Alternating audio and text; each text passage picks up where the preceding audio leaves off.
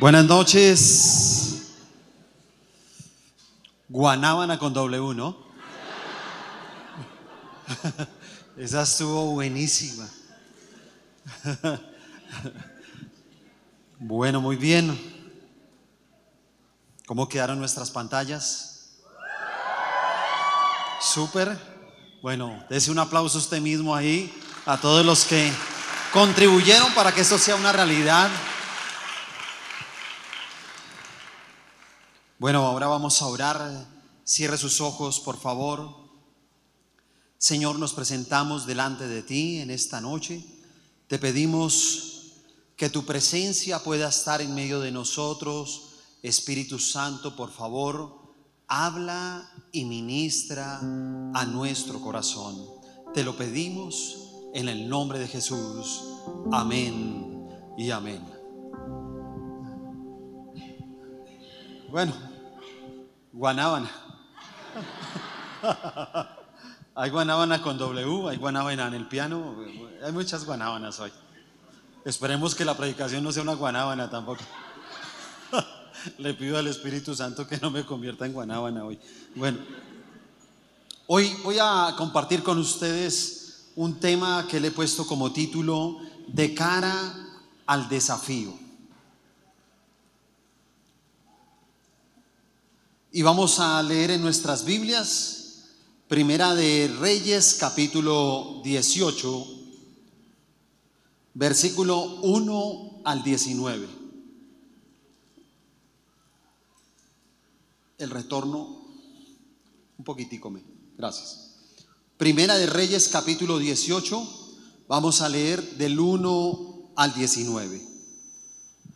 Dice, pasados muchos días, vino palabra de Jehová a Elías en el tercer año diciendo, ve muéstrate a Acab, y yo haré llover sobre la faz de la tierra. Fue pues Elías a mostrarse a Acab, y el hambre era grave en Samaria. Y Acab llamó a Abdías su mayordomo. Abdías era en gran manera temeroso de Jehová, porque cuando Jezabel destruía a los profetas de Jehová, Abdías tomó a cien profetas y los escondió de cincuenta en cincuenta en cuevas y los sustentó con pan y agua. Dijo pues Acab Abdías, ve por el país a todas las fuentes de aguas y a todos los arroyos a ver si acaso hallaremos hierba con que conservemos la vida a los caballos y a las mulas, para que no nos quedemos sin bestias y dividieron entre sí el país para recorrerlo. Acá fue por un camino y Abdías fue separadamente por otro. Y yendo Abdías por el camino, se encontró con Elías y cuando lo reconoció, se postró sobre su rostro y dijo, ¿no eres tú mi señor Elías? Y él respondió, yo soy. Ve, di a tu amo, aquí está Elías. Pero él le dijo, ¿en qué pecado para que entregues a tu siervo en mano de Acab para que me mate? Vive Jehová tu Dios, que no ha habido nación ni reino a donde mi Señor no haya enviado a buscarte. Y todos han respondido, no está aquí. Y a reinos y a naciones, Él ha hecho jurar que no te han hallado. Y ahora tú dices, ve, di a tu amo, aquí está Elías. Acontecerá que luego que yo me haya ido, el Espíritu de Jehová te llevará a donde yo no sepa. Y al venir yo a dar las nuevas a Cab, al no hallarte, él me matará y tu siervo teme a Jehová desde su juventud.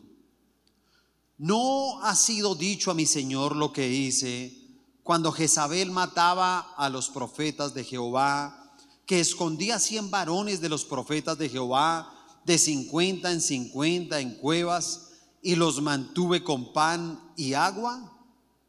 Y ahora dices tú, ve, di a tu amo, aquí está Elías para que él me mate. Y le dijo Elías, vive Jehová de los ejércitos, en cuya presencia estoy, que hoy me mostraré a él. Entonces Abdías fue a encontrarse con Acab y le dio aviso y Acab vino a encontrarse con Elías. Y cuando Acab vio a Elías le dijo, ¿eres tú el que turbas a Israel? Y él respondió, yo no he turbado a Israel, sino tú y la casa de tu padre, dejando los mandamientos de Jehová y siguiendo a los Baales. Envía pues ahora y congrégame a todo Israel en el monte de Carmelo y los 450 profetas de Baal y los 400 profetas de Acera que comen de la mesa de Jezabel. Amén. Bueno, una larga historia, pero necesaria para entender este tema de cómo poder darle uno cara a un desafío. Creo, sin llegar a equivocarme, que estamos en tiempos de, de grandes desafíos. El mismo mundo nos está desafiando, el mismo mundo nos está inspirando a cada uno de nosotros a entrar en medio de esos desafíos pero escúchame, hay algo bien importante y es quién le pone la cara a los desafíos. Si sabías que hay muy poquita gente que le gusta poner la cara frente a un desafío? Míralo bien, siempre que hay un desafío grande, míralo en tu casa, míralo en, en el colegio, míralo en la universidad, mira en el trabajo, mira cuando algún maestro se le pasa por la cabeza y dice, mira, quiero hacer un proyecto que nunca he hecho como maestro. ¿Quiénes se le miden? Levanten la mano los que se le miden. Y la verdad, muy pocos ponen la cara para estos grandes desafíos. Y bueno, nosotros como pueblo cristiano no somos la excepción. Y la verdad, tenemos un mundo que nos reta, tenemos un mundo que nos desafía. Los desafíos son casi a diario, ¿sabe? Todo eh, puede cambiar de un día para otro, ¿sabe? Todo puede cambiar para un país, puede cambiar para una familia.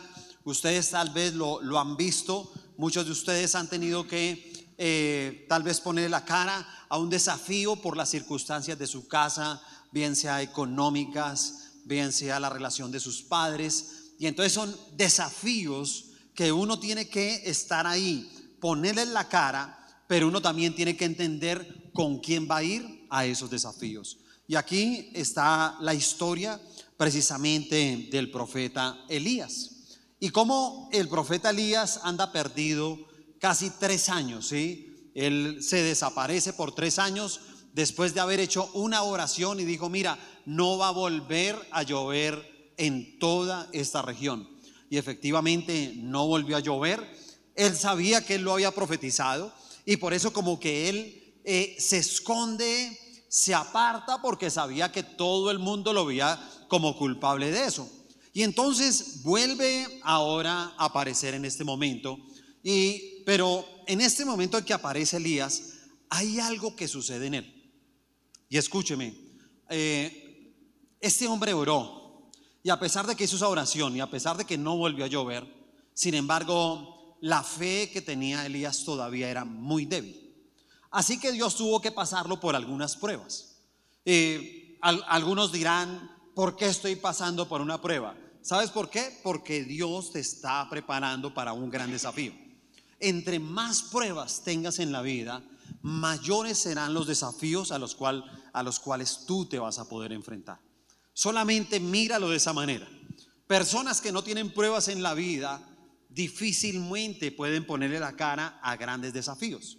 Entonces lo puso por pruebas y bueno, si usted lee tal vez un capítulo antes, entonces, o dos capítulos antes, puede ver cuando estuvo la sequía del arroyo, también para él, cuando tuvo que ir donde la viuda, se acuerda que fue la que lo alimentó, y entonces en medio de esa prueba, ver si Dios lo iba a utilizar eh, en poder llevarle el alimento a esta mujer, a su hijo, después ver a esta mujer que se muere su hijo y él tiene también que ponerlo en sus manos y creer en ese Dios que lo puede resucitar. Cuando pasó por esas tres pruebas, nosotros vemos a un Elías totalmente diferente. Si usted mira antes de esto, Elías su fe no era tan fuerte.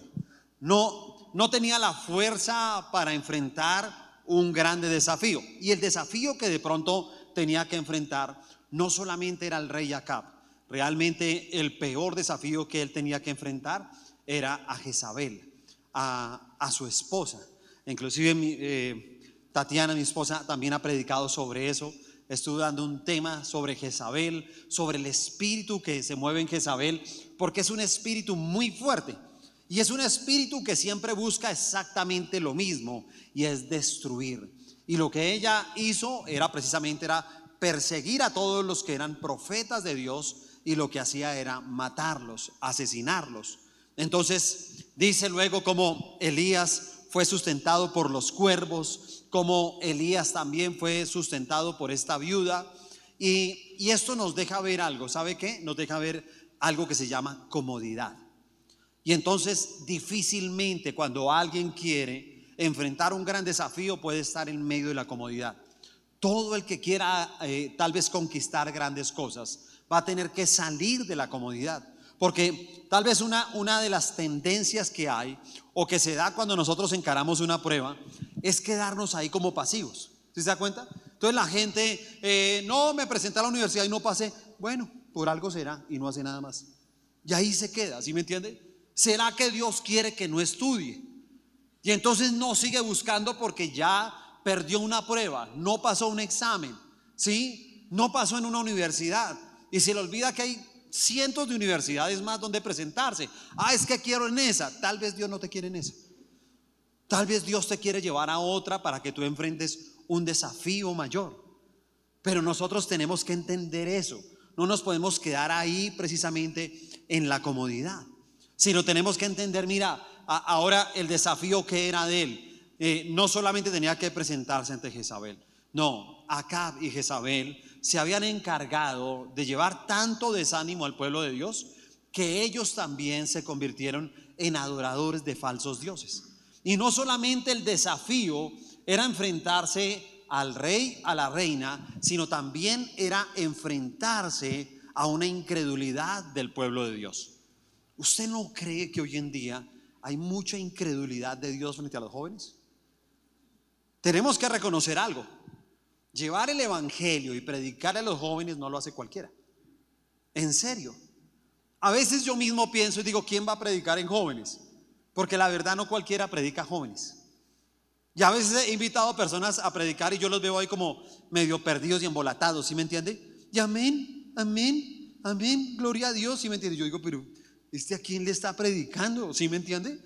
Me hubiera dicho, pues hombre, tengo también unas personas de la tercera edad para que les predique, ¿sí o no? No, y, me imagino que todos esos viejitos encantados con él, ¿sí? No, y está bien, Dios nos usa de diferentes maneras. Pero yo insisto en eso, hay un gran desafío y es predicarle hoy en día a un grupo de jóvenes que muchos de ellos son incrédulos. Y son incrédulos por los ídolos que los han rodeado como en tiempos antiguos. Alguien los ha llevado a esa incredulidad. Alguien los ha llevado a adorar falsos dioses, como en esos tiempos. Y los llevaron a, venga, adoremos estos falsos dioses. Y hoy en día han corrido cientos de jóvenes a adorar falsos dioses, ¿sí me entiende? Donde simplemente lo único que están logrando es también lo que pasaba en esa época, que lo único que había era muerte y hambre. ¿Qué hay hoy en día entre los jóvenes? Muerte y hambre. Porque muchos de ellos, a pesar que están vivos, son como muertos. Actúan como muertos, ¿sí? Sus sueños, su pensamiento, el fuego, el ímpetu, son como muertos, ¿sabes?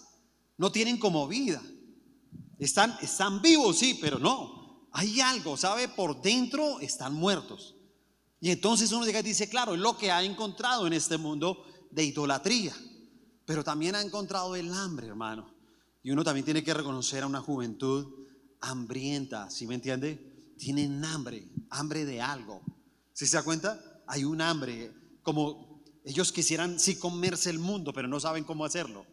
Ellos sí quisieran conquistar muchas cosas, pero no saben cómo hacerlo. Entonces, palabras como estas nos enseñan a nosotros cómo darle la cara a un desafío. Si tú quieres tal vez tener un gran desafío en tu vida, yo te invito a que aprendas de pronto de estos elementos importantes que necesitamos sobre todo es comprender para poder ponerle la cara a un desafío. ¿Cuántos decimos amén? ¿Y cuántos le damos un aplauso a ese Dios grande y poderoso que tenemos?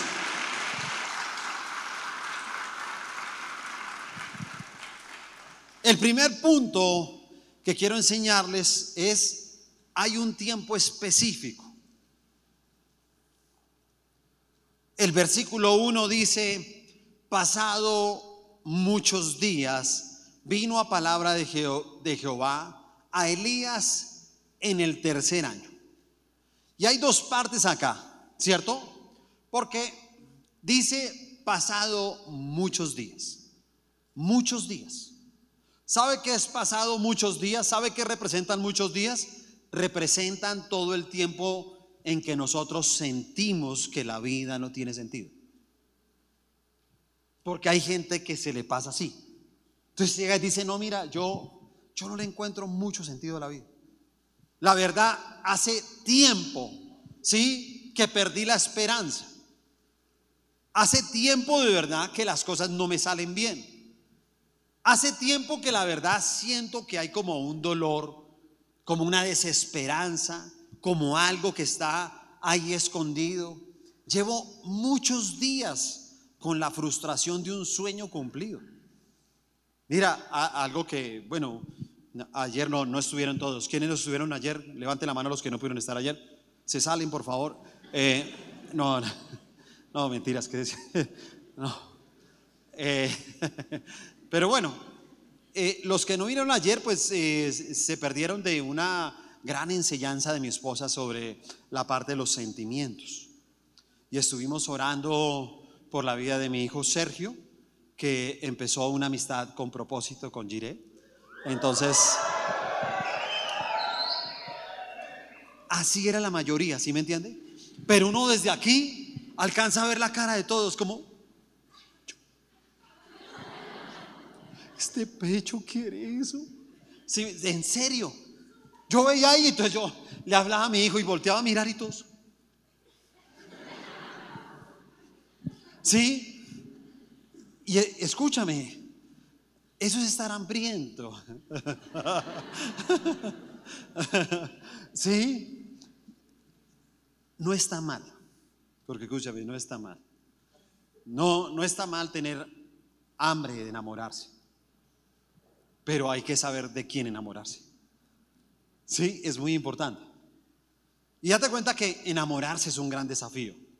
Es un gran desafío. Enamorarse no es coger a alguien de la mano. Enamorarse no es besar a una persona. Enamorarse no es tocar y acariciar a una persona. No es enamorarse. No es enamorarse. La verdad, enamorarse es un gran desafío. Es un desafío que uno llega y dice, mira, quiero construir un futuro. ¿Se da cuenta?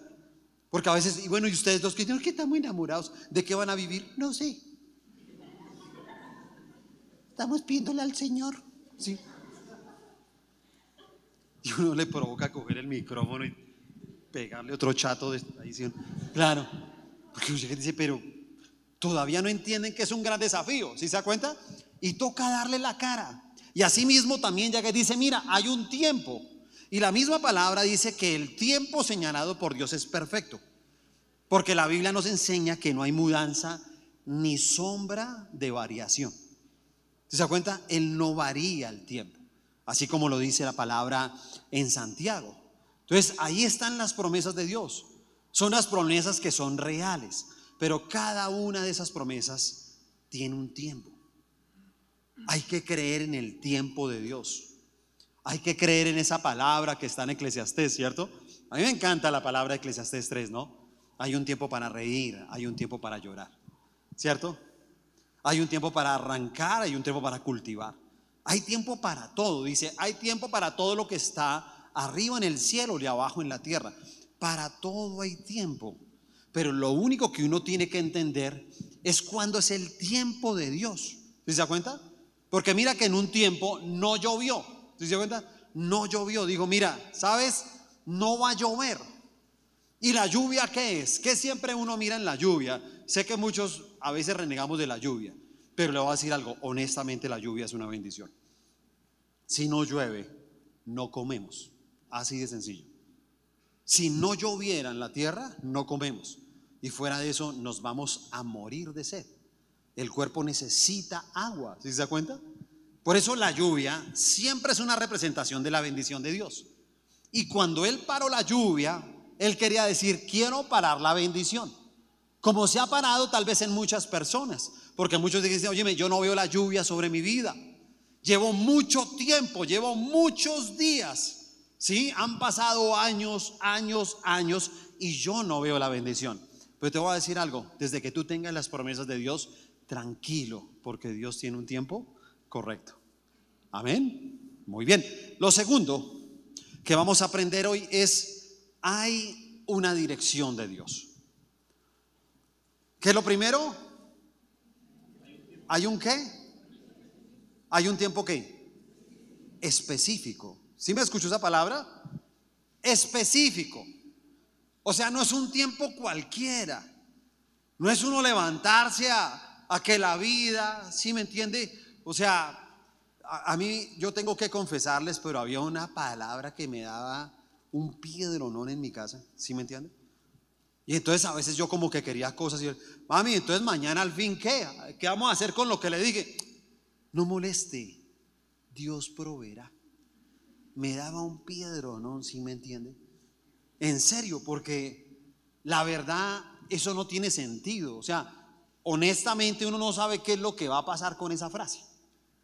Y casi siempre con esa frase, honestamente no pasaba nada. Y no pasaba nada porque no era un tiempo específico de Dios. Date cuenta que uno le puede decir a Dios, sí, hágale ahí. No, es en el tiempo específico. Pero también lo segundo, hay una dirección de Dios. Entonces dice ese, ese mismo versículo 1. Pasado muchos días, vino palabra de Jehová a Elías en el tercer, en el tercer año diciendo, ve, muéstrate acá. ¿Muéstrate a quién? Acá. Escúcheme lo que le voy a decir. La dirección de Dios es algo muy importante para uno poderle poner la cara a un desafío. ¿Por qué les digo esto? Porque cualquier desafío que no tenga la dirección de Dios es un fracaso. Se lo aseguro. Se lo confirmo. Y se lo firmo donde usted quiere. Usted dígame, me voy a proponer esto. Y pastor, fírmeme acá y le voy a asegurar que lo voy a sacar sin Dios. Yo se lo firmo y le aseguro que eso se convertirá en un fracaso. Porque nada de lo que no tenga la dirección de Dios se convierte en un fracaso. Entonces, miremos cómo Dios direccionaba a, a, a Elías, ¿no? Porque al principio de un capítulo antes del capítulo 17, el Señor que le estaba diciendo, ve y escóndete. Así de sencillo. Elías hizo algo, oró, Señor, ya oré, dejó de llover. Escóndase, hermano. ¿Usted, ¿Usted se imagina que Dios le diera esa dirección a usted?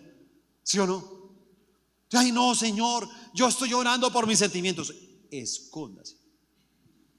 Claro, y usted no entiende, ¿cierto? Porque usted dice, pero yo por qué tengo que esconder en este tiempo mis sentimientos? Yo te voy a decir algo, ¿tú por qué tienes que esconder tu llamada? Ustedes saben que todos los que están acá han sido llamados a predicar la palabra de Dios. En serio, todos los que están aquí. O sea, usted no está aquí solamente para decir Washington con W ni nada así, o sea, esa sí es con W. Bueno, ¿Cierto? No, en serio. O sea, chévere todo este tema y todo, chévere el pastelazo, todo. Y le voy a decir algo, es bueno, es bueno reírnos, pero eso no les cambia la vida a ustedes, ni a nadie. Ni a nadie. Realmente le puede cambiar la vida es cuando usted sale y le presenta a un Cristo que puede transformar su vida. Cuando usted le dice a alguien, mira, tú no puedes vivir como un fracasado. Sí, hay grandes desafíos. Y no, pero ¿qué? ¿Cuál desafío, hermano? Yo soy pobre. Sí, y algunos creen que la pobreza eh, de verdad es algo material. Yo te voy a decir algo: la pobreza es algo espiritual que está en la mente, en el corazón y en el alma de mucha gente. Es así. Porque no hay de otra. Esa es la única diferencia. Muchos, muchas personas, y, les voy a decir algo, en, el tiempo, hace años, cuando eh, muchos pastores, había muchas ciudades de Colombia donde no había pastores. Y yo crecí dentro de esa generación. Y muchos pastores decían Medellín, eh, Cali, eh, Santa Marta, Cartagena, no sé qué. Y entonces, y Sandro, Zipaquirá. Entonces me decían, no, pero es que Zipaquirá, hermano, es que es una ciudad pobre.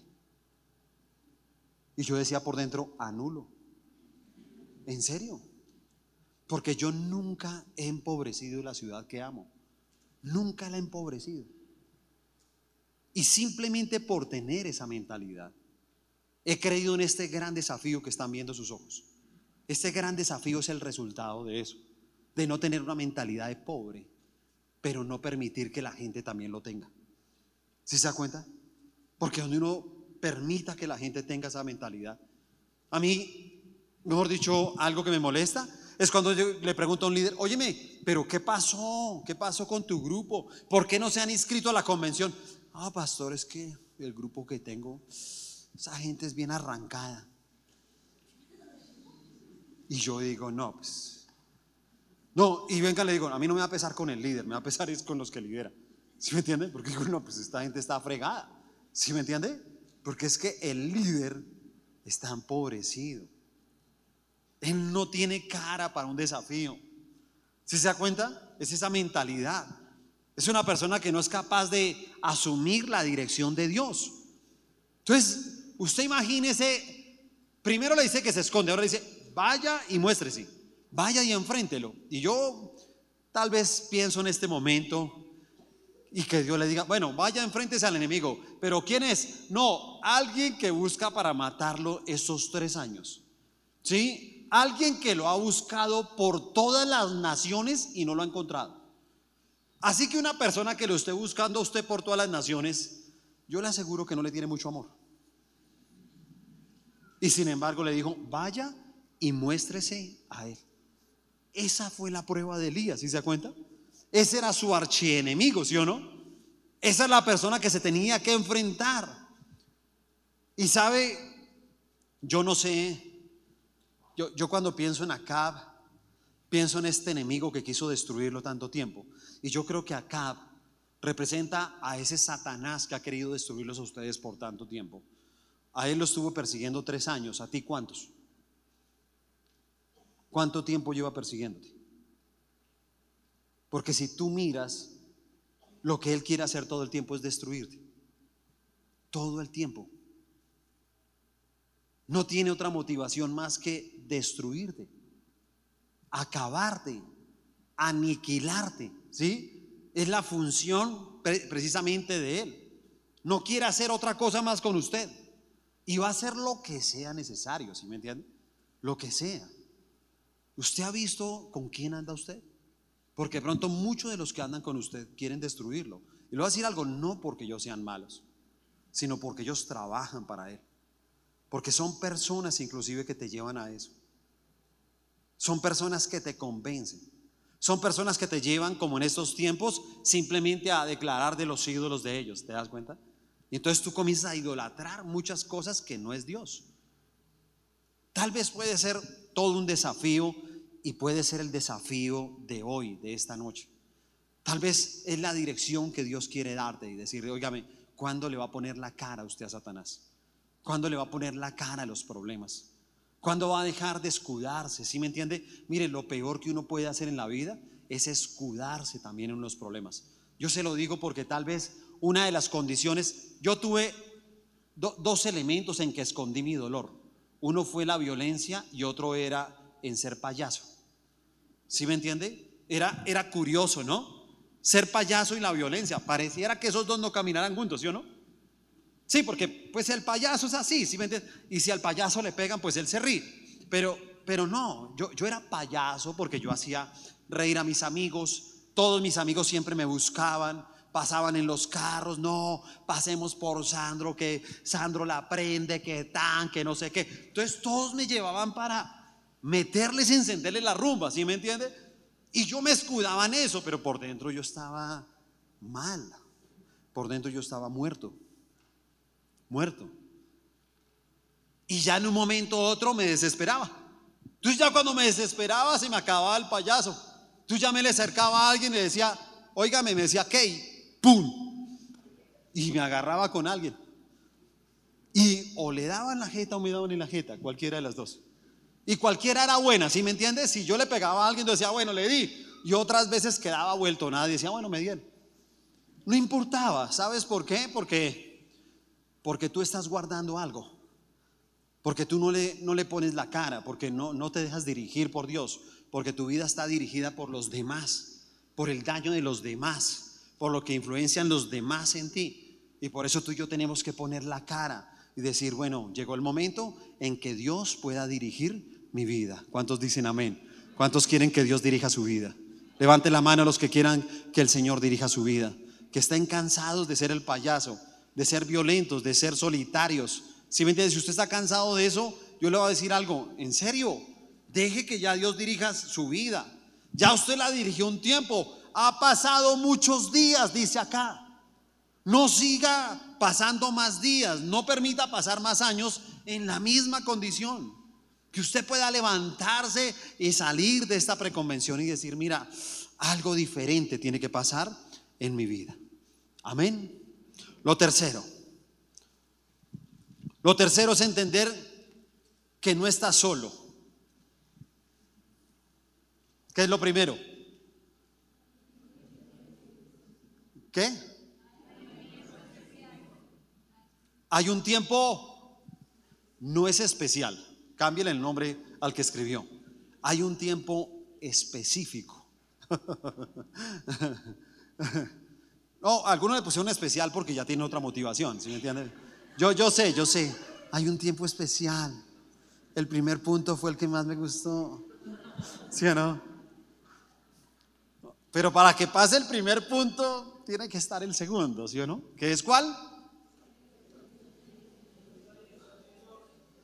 la dirección de Dios, ¿cierto? Y el tercero, entender que no está solo. Entonces dice ese, mismo versículo 1. Pasados muchos días vino palabra de Jehová a Elías en el tercer año diciendo, ve, muéstrate acá y yo haré llover sobre la faz de la tierra. ¿Sabe qué quiere decir esto cuando dice ahí, y yo haré llover sobre la faz de la tierra? Esa última parte, que mira, él le decía, ven, pero es que usted no es el que va a hacer llover soy yo. ¿Sabe qué quiere decir eso? Que usted no está solo, que Dios está con nosotros, que no hay que darle uno miedo a las órdenes de Dios, bien sea cuando le diga que se esconda o bien sea cuando le diga que vaya y se muestre. Porque le voy a decir algo, Dios sabe muy bien quién es nuestro enemigo. Dios nunca nos va a llamar a encarar un desafío sin que nos dé su respaldo, sin que tengamos las promesas de Él. Y cuando uno ve eh, las promesas de Dios, escríbalo ahí porque vamos a seguir aquí en este texto, pero escríbalo ahí, Segunda de Corintios capítulo 1, versículo 20. Segunda de Corintios capítulo 1, versículo 20 dice, porque todas las promesas de Dios son el sí. ¿Qué son las promesas de Dios? Son el sí y en el amén por medio de nosotros para la gloria de Dios. Y hasta hoy en día le voy a decir algo, no hay promesa de la Biblia que no se haya cumplido. Por eso dice, yo haré llover. Yo haré que se acabe el tiempo de tu sequía. Yo haré que cese el dolor. Yo haré que cese la soledad. Yo lo haré. Porque lo más importante, y les estoy diciendo a ustedes, óyame, caminen, levantémonos. Los desafío de verdad a que pongan la cara a este mundo y conquistemos, hermano, a miles de jóvenes. Escúchame, ese es el desafío en esta noche. Los desafíos a que le pongan la cara a esta sociedad, a que se levanten con el ímpetu, con la fuerza, pero con la seguridad de que ustedes no están solos. Si estuviéramos solos sería terrible, porque uno en sus fuerzas, la verdad, va a ser muy difícil. Claro, yo también les aseguro algo. No les puedo mentir y yo no les voy a decir a ustedes, vayan y pónganle la cara a un gran desafío, pero si usted no se consagra a Dios. No, Dios respalda a personas que estén comprometidas con Él, que estén consagradas a Él. Dios nunca va a respaldar a una persona que esté en pecado. A una persona que esté en un doble juego, en una doble moral, Él no lo va a hacer. Yo también les puedo dar garantía de eso. No lo hace. Él dice, yo, yo respaldo al que está consagrado. Yo respaldo al que se deja direccionar. Yo respaldo a aquel que le doy ahí una promesa y él sabe que se va a cumplir porque simplemente tiene una comunión conmigo. Pero también dice el versículo 7, y yendo Abdías por el camino se encontró con Elías y cuando lo reconoció se postró sobre su rostro y dijo, ¿no eres tú mi señor Elías? Entonces dice que se encontró con Abdías. Abdías era un siervo y, y Dios no, no solamente promete estar con nosotros, sino que también va a poner personas a nuestro lado. ¿Sí sabía? Cuando Él dice que no vamos a estar solos es porque Él va a estar con nosotros. Pero fuera de eso nos va a dar personas. ¿Sabe qué personas nos va a dar? Nos va a dar unos pastores, nos va a dar unos líderes, nos va a dar unos consiervos que son las personas con las que tú compartes en una célula. Nos va a dar unos discípulos que son personas que, con las cuales tú los vas a llevar ¿sí? A que ellos también le puedan poner la cara a un desafío. Son personas que nos acompañan, que nos dan ánimo, que nos dan fuerza, ¿sí me entiende? Increíble la fuerza que le puede dar la gente que Dios pone alrededor de uno para uno conquistar, para uno ponerle la cara a cualquier desafío. Y le voy a decir algo, yo sé que es, es muy fácil, es muy fácil en esta tierra sentirse uno solo frente a las pruebas. Porque yo, yo lo sé, yo sé que una persona que le ha faltado oportunidades, hermano, sí, se siente solo. Y yo sé que una persona, hermano, que ha crecido sin sus padres, se siente solo. Y sé que una persona que ha crecido sin afecto, se siente solo. Y eso le ha pasado a mucha gente, no a poquitos, a mucha gente que se siente solo. Pero voy a decirles una vez más, usted y yo no estamos solos. No estamos solos. Dios está ahí con nosotros para respaldarnos. Si nos consagramos a Él, Él estará ahí con nosotros. Pero también nos ha provisto de todas estas personas que nos rodean. ¿Sabe que hay, hay personas de buen corazón, hermano, que se están arriesgando, que están dando su vida por salvar a muchos? Porque ese era tal vez el mismo Abdías. Mira cuando cuando uno ve el versículo 4, mira el versículo 4, cuando Jezabel destruía a los profetas de Jehová, Abdías, el que se encontró con Elías, Abdías tomó a 100 profetas y los escondió de 50 en 50 en cuevas y los sustentó con pan y agua. Mire, yo no sé si Abdías tenga un argumento y ojalá se lo haya confesado al Señor, pero yo les he dicho que yo me imagino todo lo que leo. Y yo cuando estuve leyendo esto llegué y dije, ¿Y de dónde sacó el pan y el agua? Porque no ve que no llovió en tres años. No había agua, no había comida. ¿De dónde? Yo tengo una teoría, pero es mía. Se la robó. Sí, se la robó del palacio. Esa es mi teoría. o sea, eso no es bíblico. Una vez le digo para que no me metan problemas, ¿sí me entienden? Sí, no es que ustedes pueden una, poner una célula, quiero enseñarles del pícaro ese de las Abdías, ¿sí me entienden? No, no, no, no, no, es, es algo que me imaginé solamente leyendo, porque yo digo, hermano, metió de 50 en 50 a diferentes profetas y lo sostuvo durante tres años, hermano, dos años, un año con pan y agua. Yo digo, ¿de dónde lo sacó? ¿De dónde lo sacó? Pues muy sencillo, él era una especie de mayordomo del rey de la reina. Y yo digo, del palacio. Ese se tumbaba la comida, pues digo yo, se la tumbaba, ¿sí me entienden? Y se la llevaba. Ojalá se haya arreglado con Dios porque pues no está bien tener argumentos, ¿sí o no? Pero me impacta eso, hermano. Personas arriesgando su vida por salvar a otros. ¿Sabes? Aquí hay gente buena. Aquí hay gente que tomamos un riesgo en esta vida por salvar a otros. Y espero que tú también seas de aquellos que quieran salvar a muchos jóvenes que están allá afuera. ¿Cuántos dicen amén? ¿Sí? ¿Cuántos se suman a esto? Si se quiere sumar, dele un fuerte aplauso al Señor Jesús.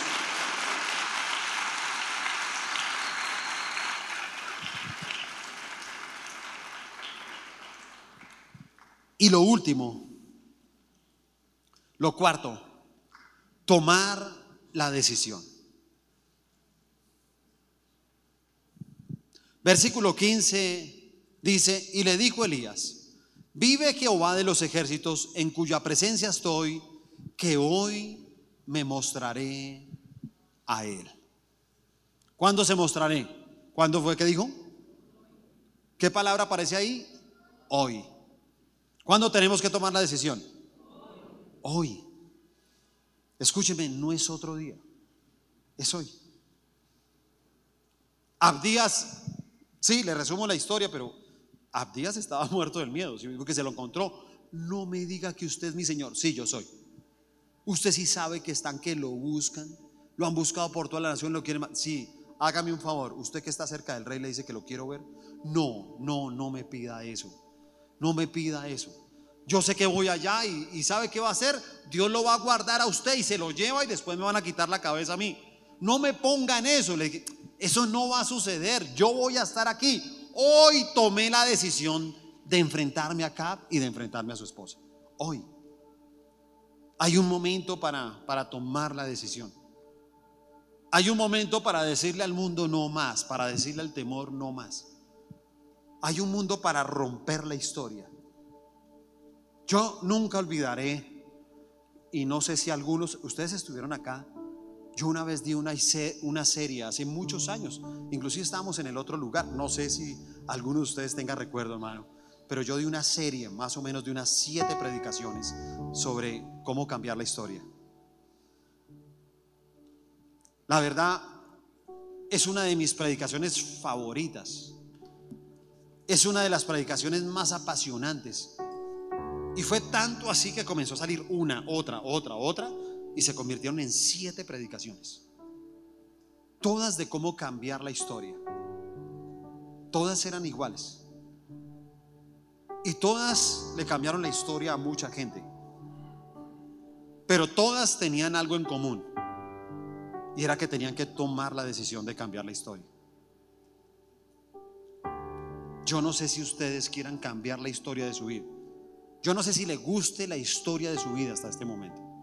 Yo no sé. Yo no sé qué tan cómodo esté usted con la historia de su vida. Y mire su vida en todo. Mire su corazón, mire su familia, mire sus sueños, mire su historia. Mire la historia que se ha contado de su vida hasta este momento. Dígame cuál es la historia suya. Cuénteme la historia cuando nació, cuando eras un niño. Cuénteme la historia cuando usted tenía 10 años. Cuénteme la historia de estos últimos años de su vida. Cuénteme la historia y dígame si esa historia le gusta a usted.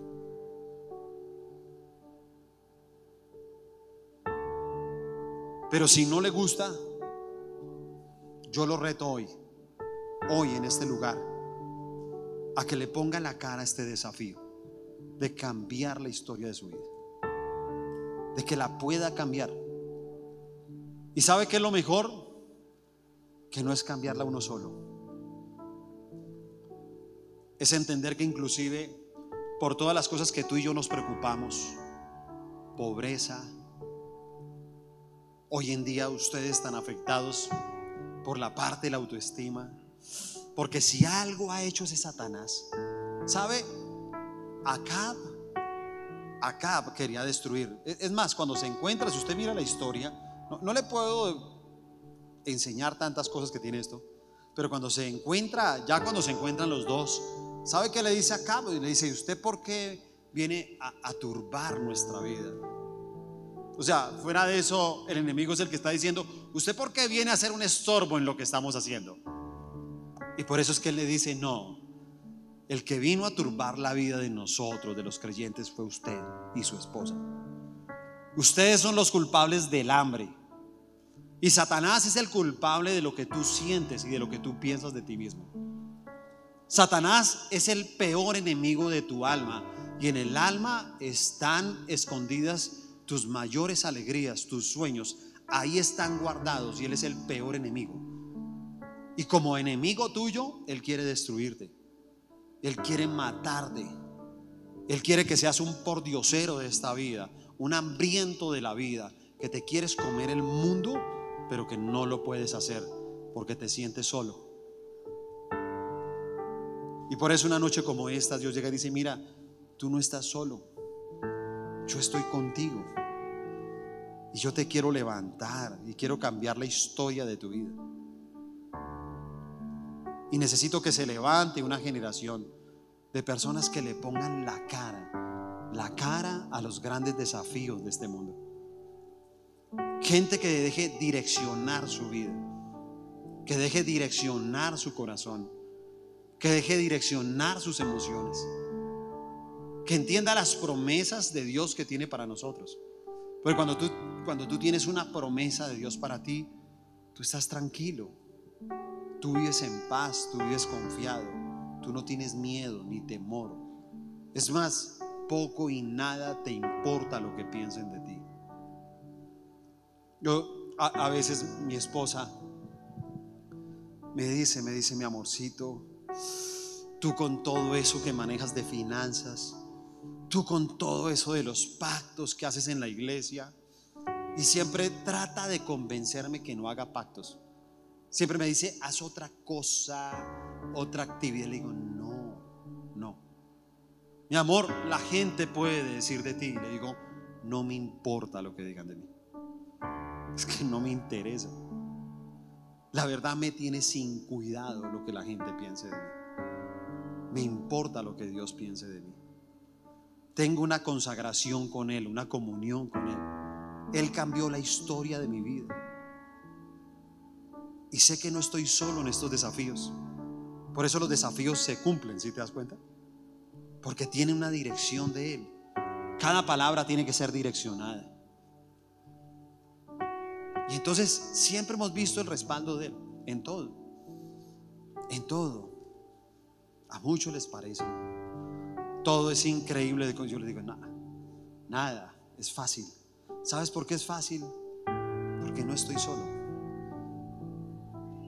Tú no estás solo. No importa dónde naciste. No importa tu familia. Te lo digo en serio, miren, no importa. Por favor, créame, no importa. Importa es que tú y yo somos unos hijos de Dios. Importa es que ya un Cristo llevó a la cruz del Calvario todo, todo, la vergüenza, el dolor, los errores. Todo, hermano, la soledad, el odio, el rencor. Dígame cuántas personas, hermano, no han podido encarar un desafío porque alguien abusó de usted.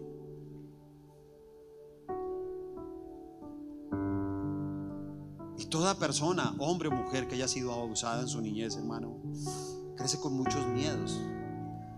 Tú piensas que todas las personas que se acerquen a ti te van a hacer daño. Desconfías del mismo Dios, desconfías de una iglesia, desconfías de unos líderes, de tus compañeros. Tú dices, yo no sé. ¿Quién abusó de mí? Una persona que era muy cercana. Si eso lo hizo una persona que no es muy cercana, ¿cómo será los que se van acercando? Pero que hoy puedas tomar esa decisión. Y si la vamos a tomar, ¿por qué no te pones de pie? Y si tú de verdad quieres poner la cara a este desafío, yo te invito a que vengas aquí al frente y vamos a hacer una oración juntos. ¿Qué tal si oramos juntos? Solamente aquellos que quieran tomar este desafío.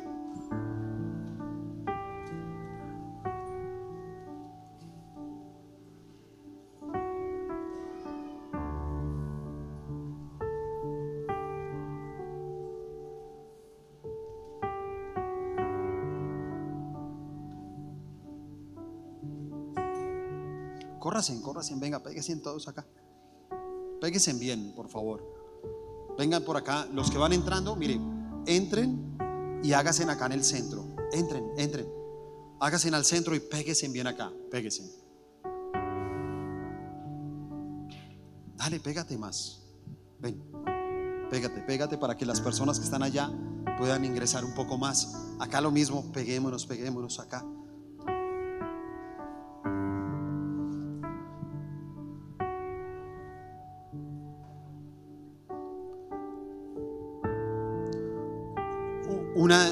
Pasiones más grandes por predicar eh, es ver historias de vida, personas que cambian su vida todos los días. Y, con ustedes lo he visto. Con ustedes algunos somos más cercanos, otros más lejanos. Y con los que somos más lejanos, acércate. Si me entiendes? a mí no me gusta ser un pastor lejano de la iglesia. Los que me conocen saben que pueden entrar, saludarme, nos damos un abrazo, conozcámonos, cuénteme cosas de su vida y si en algo puedo ayudarte, lo voy a hacer. Y con algunos lo hemos logrado y conozco la historia de la vida de, algunos de ustedes. Los, los he visto a través de, de la vida, del tiempo, los he visto cambiar, los he visto crecer. Algunos los conocí inclusive siendo niños. Hoy en día son ya adolescentes y otros se están convirtiendo ahora en adultos. Pero me encanta muchas de las historias de la vida que han cambiado acá. Y muchas de esas historias que han cambiado es porque ellos asumieron el desafío. Y veo aquí personas que les tocó asumir, ¿sabe? Aquí yo vi familias que llegaron enteras. Y, algunos de los que están aquí ya su familia no está. Ya no está. ¿Sí me entiende? Ya el hermano, la hermana, el papá, la mamá, el tío, tal. Los que estaban no están acá. Y se quedaron. Pero los que se quedaron tienen una historia diferente. Los que se fueron desafortunadamente siguen en su historia triste. Y hoy ustedes y yo podemos cambiar eso. Si usted toma la decisión de consagrarle su vida a Dios. Pero mal yo haría decirle a usted, venga, consagre su vida a Dios para usted. Porque esa invitación, la verdad, tampoco es que me motive mucho. A mí como me encanta ver gente, hermano, que se para acá y le dice al resto del mundo, hermano, lo que Dios ha hecho en su vida. Y la verdad, necesito que todos ustedes, escúcheme, todos ustedes se paren acá y le prediquen al mundo entero. ¿Será que cabemos acá? Venga, súbase. Súbase, venga, súbase. Súbase todos, venga, súbase. Súbase. Vengan.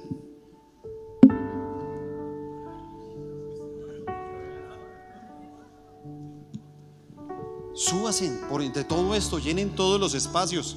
No se tiren la pantalla nueva, pero súbase. Hágale, súbase. Súbase, súbase. Córrasen, córrasen hacia atrás para que todos los Sí, aquí, córrasen, córrasen. Los que vayan llegando, háganse desde allá atrás. Y el resto se va llenando todos, todos aquí al frente. Pero los de allá traten de correrse para que quepan todos. Córrasen, córrasen, porque si no, no dejan pasar a los demás. Córrete, córrete acá, mira. comiencen a llenar todos estos espacios aquí del frente. Dale, dale, por favor. Rápido porque se me acabó el tiempo. Dale. Dale, dale, rápido.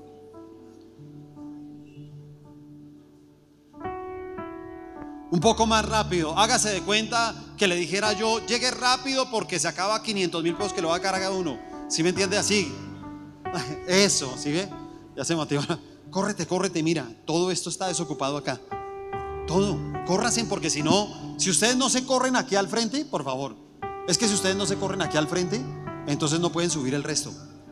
Todo, llenen, llenen todo este lugar. Dale, córrete aquí, mira. Dale, dale, dale. Dale. Dale, dale. Vamos, vamos. Vamos. Dale, córrete. Más. Vamos, vamos, córrete acá. Mira, todo este espacio lo pueden utilizar. Todo. Mira, todo este espacio lo pueden utilizar. Córrete. Llenen todos estos espacios. Mira, todo este lo pueden llenar acá y todo este también lo pueden llenar acá.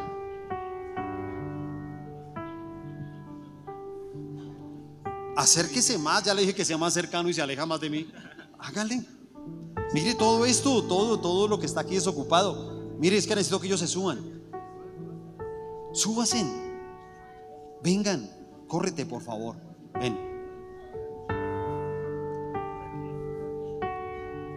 Dale, súbete. Ah, los futbolistas. Buena. Ustedes saben lo que es un desafío. ¿Dónde están el resto? Eso, bacano. Qué chévere que estén acá, hermano. Es un desafío lo que tienen. Ustedes vinieron a esta tierra a desafiar su talento, hermano. ¿Ok? Y el día de mañana cualquiera de ustedes puede ser un futbolista muy famoso, hermano. Ahí está Batman también. Él también quiere. Es el gato de la iglesia. Sino que él sí no puede predicar. Pero ahí está, mírelo. Batman. Súbete. Batman. Vamos. Ahí está Batman. Hermanos, si los animales escuchan. Venga, ¿sabe por qué les dije que subieran acá? Porque yo quiero que miren todas esas sillas. Porque ustedes van a predicar ahí. Si quiere, ¿sabe qué? Los de adelante agachémonos y miremos acá. Y, y con eso dejamos los de atrás también que miren las sillas. ¿Sí me entiendes por qué? Hermano, le vamos a predicar a toda esta gente. Escúcheme, usted va a estar aquí parado, usted, y este lugar va a estar lleno escuchándolo a usted. Predicar la palabra de Dios. Usted le va a contar la historia de su vida. Esa que usted dejó que Dios direccionara.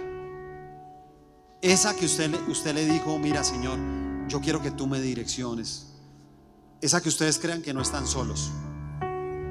Y no importa lo que tengas o no tengas en tu vida. Porque yo no sé, Satanás, que te haya arrebatado. Yo no sé qué cosas te arrancó del corazón. Pero muchos crecimos así, con vacíos en el corazón. Y conocimos a ese Cristo que nos llenó los vacíos del corazón. Y nos dejamos usar y aquí estamos. Y tú y yo vamos a ser ese elemento, esas manos útiles en Él. Y vamos a poder, mire, yo, yo en serio que me encanta que ustedes estén acá, estos chicos que vienen, ¿de dónde vienes tú? De Putumayo. Yo de Bogotá. Magangue. Magangue, Bolívar. Magangué. Muy bien, ¿alguien más? De Ibagué. Ibagué. De Tunja. Barranquilla, Puerto Salgar. Barranquilla, De Cali. Barranquilla, Valledupar, Cartagena. ¿Ustedes saben por qué están acá? Porque ellos vienen de diferentes partes del país. Y voy a ser un poquito indiscreto, pero tal vez ellos y sus padres no tengan para pagar las mejores escuelas de fútbol, ni para llevarlos a otro país. Y vienen aquí a una fundación y en esa fundación están mirando cómo ese talento alguien los puede ver. Y es un gran desafío que ellos tienen porque son talentosos jugando fútbol.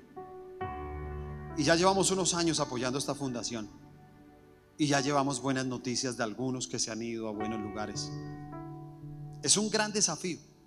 Y están lejos de, su casa, de su familia, pero no están solos. Primero que todo, Dios está con ustedes y nosotros también queremos ser su familia. Cuenten con nosotros. Démosle un aplauso a estos chicos.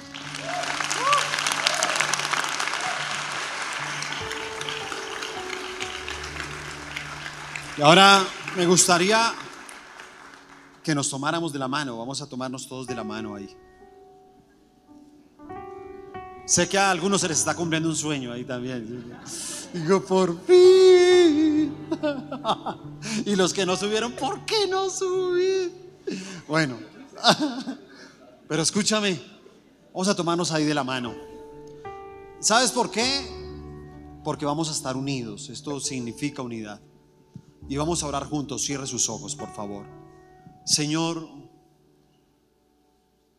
hoy hemos aceptado este llamado de poner la cara para este gran desafío. Porque viene un desafío para cada uno de nosotros en cada área de nuestra vida. Y ahora a través de esta palabra, nosotros queremos decirte, Señor, aquí estamos, en el tiempo correcto. Han pasado muchos días tal vez sin que veas la bendición de Dios, sin que veas la lluvia sobre tu vida. Al contrario, pueden ser muchos días en la oscuridad. Pueden ser muchos días en las tinieblas, en el dolor, en el sufrimiento, en la soledad, en la impotencia, en la frustración.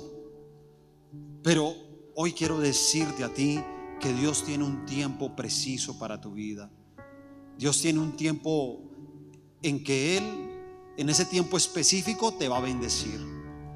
Y este es el tiempo de tu bendición, este es el tiempo en que te levantes, este es el tiempo de tu llamado, este es el tiempo de, que tú puedas levantarte a predicar la palabra de Dios, que no tengas miedo, que aceptes el desafío de convertirte en un gran líder, un líder de influencia, no de la maldad, sino del bien, del amor, de la verdadera justicia.